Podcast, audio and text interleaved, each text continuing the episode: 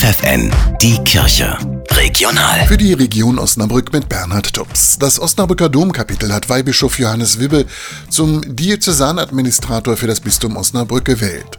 Der Diözesanadministrator leitet das Bistum so lange, bis ein neuer Bischof bestimmt ist. Die Wahl war durch den Rücktritt von Bischof Franz Josef Bode am vergangenen Samstag nötig geworden.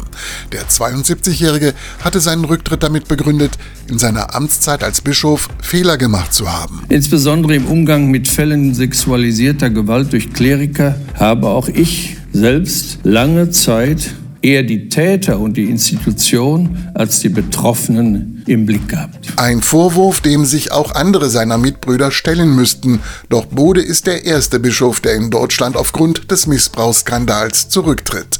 Denn sein Rücktrittswunsch wurde vom Papst angenommen. Und Franz Josef Bode nennt offen die Gründe. Ich habe Fälle falsch eingeschätzt, häufig zögerlich gehandelt und manchmal falsche Entscheidungen getroffen. Ich bin meiner Verantwortung als Bischof von Osnabrück in diesen Punkten nicht gerecht geworden. Unvergessen seine Geste im Jahr 2010. In einem Bußgottesdienst legte sich Bode im Osnabrücker Dom auf den Boden vor dem Altar und bat Betroffene des Missbrauchs um Vergebung.